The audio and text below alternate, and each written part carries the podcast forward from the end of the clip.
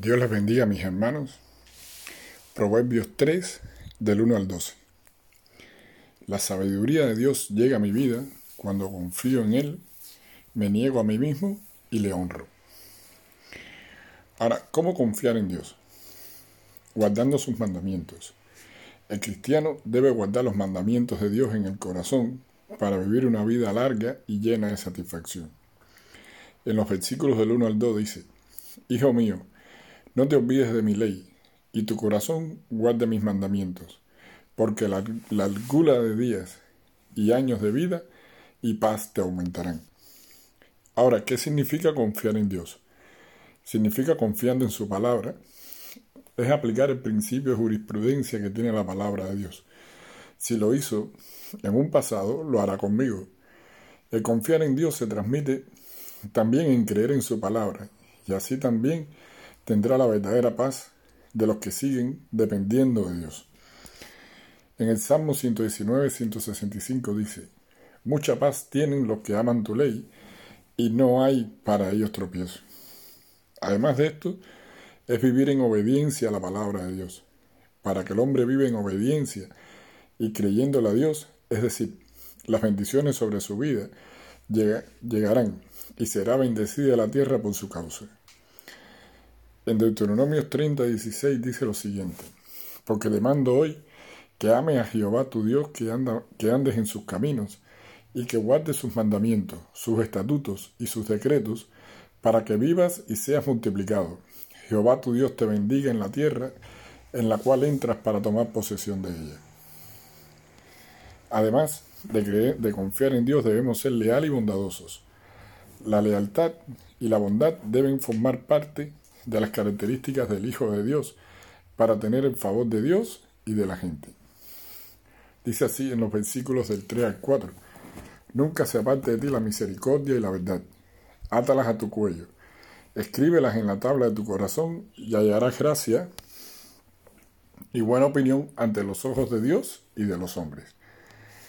El ser leal viene de la relación íntima con Dios, guiada por su Espíritu Santo, lo cual hace al cristiano una carta leíble delante del mundo, la cual muestra el amor de Dios. En 2 Corintios 3:3 dice, siendo manifiesto que soy cartas de Cristo, expedidas por nosotros, escritas no con, con tinta, sino con el Espíritu del Dios vivo, no en tablas de piedra, sino en tablas de carne del corazón.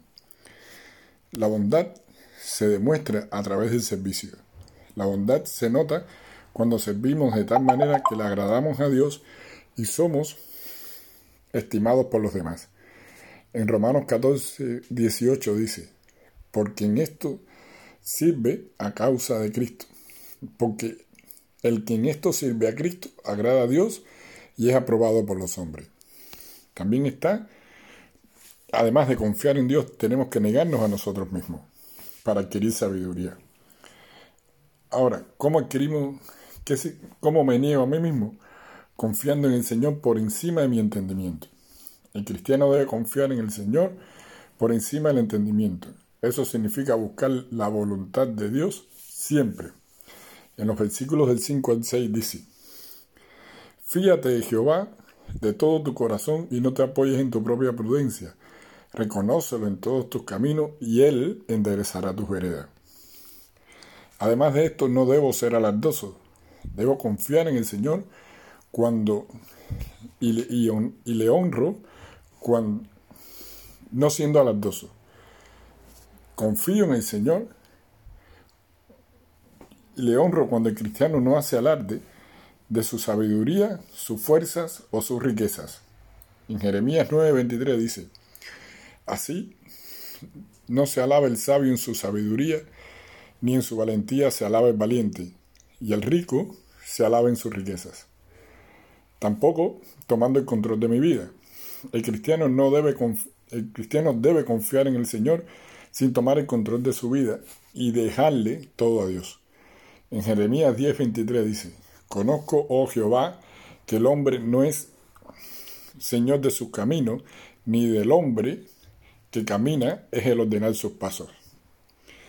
También debemos confiar en el Señor por encima de nuestra sabiduría. La sabiduría humana y propia no puede influir en el cristiano. Debe alejarse del mal siempre. Y esa actitud trae salud a nuestras vidas. En los versículos del 7 al 8 dice lo siguiente. No seas sabio en tu propia opinión. Teme a Jehová y apártate del mal, porque será medicina a tu cuerpo y refrigerio para tus huesos. estamos llamados a buscar la paz. Es decir, para confiar en el Señor por encima de mi sabiduría. Yo estoy, estamos obligados a buscar la paz. El cristiano debe intentar vivir en paz con las demás personas, no siendo orgulloso y escogiendo bien sus amistades y no creerse más sabio que los demás. En Romanos 12, 16 dice lo siguiente, unánimes entre vosotros, no altivos, sino asociándoos con los humildes, no seáis sabios en vuestra propia opinión. Y además de esto, siendo fiel. El cristiano debe ser fiel y leal y respetar al Señor para no pecar contra Dios. Dios desea corregir nuestro pecado con misericordia y verdad. En, Proverbios 16, 6 dice, con misericordia y verdad se corrige el pecado, y con el temor de Jehová los hombres se apartan del mal. Ahora, para adquirir sabiduría nosotros necesitamos confiar en el Señor, negarnos a nosotros mismos, pero también honrar a Dios. ¿Y cómo honro a Dios? Honro a Dios con mis bienes, sabiendo que mis bienes son de Dios y cada bien que el cristiano tenga es algo que debe darle la gloria a Dios. Eso llama a la abundancia no para consumir, sino para seguir dando. En los versículos 9 y 10 dice lo siguiente, Honra a Jehová con tus bienes y con las primicias de todos tus frutos, y serán llenos tus graneros con abundancia, y los lagares rebosarán de mosto. La primera venta o el primer salario que gane el cristiano debe ser para Dios. El pueblo de Israel era así. La primera cosecha era para Dios. Hay que destacar una cosa, que las bendiciones que Dios me da, no las, no las que yo logro con mi esfuerzo, es la que Dios me da. Yo les invito a ir a Deuteronomio 26.2 y dice así lo siguiente. Entonces tomarás las primicias de todos los frutos que sacares de la tierra que Jehová tu Dios te da y las pondrás en una canasta e irás al lugar que Dios escogiere para hacer allí su nombre, para habitar allí su nombre. Esto producirá bendición para el resto del trabajo, porque sabe que con ese trabajo se glorifica a Dios. En Deuteronomio 28.5 dice lo siguiente, bendita sea tu canasta y tu arteza de, amasar. Ahora, para yo honrar a Dios, tengo que aceptar la corrección de Dios. El cristiano debe aceptar la corrección de Dios. Y la corrección de Dios es por amor.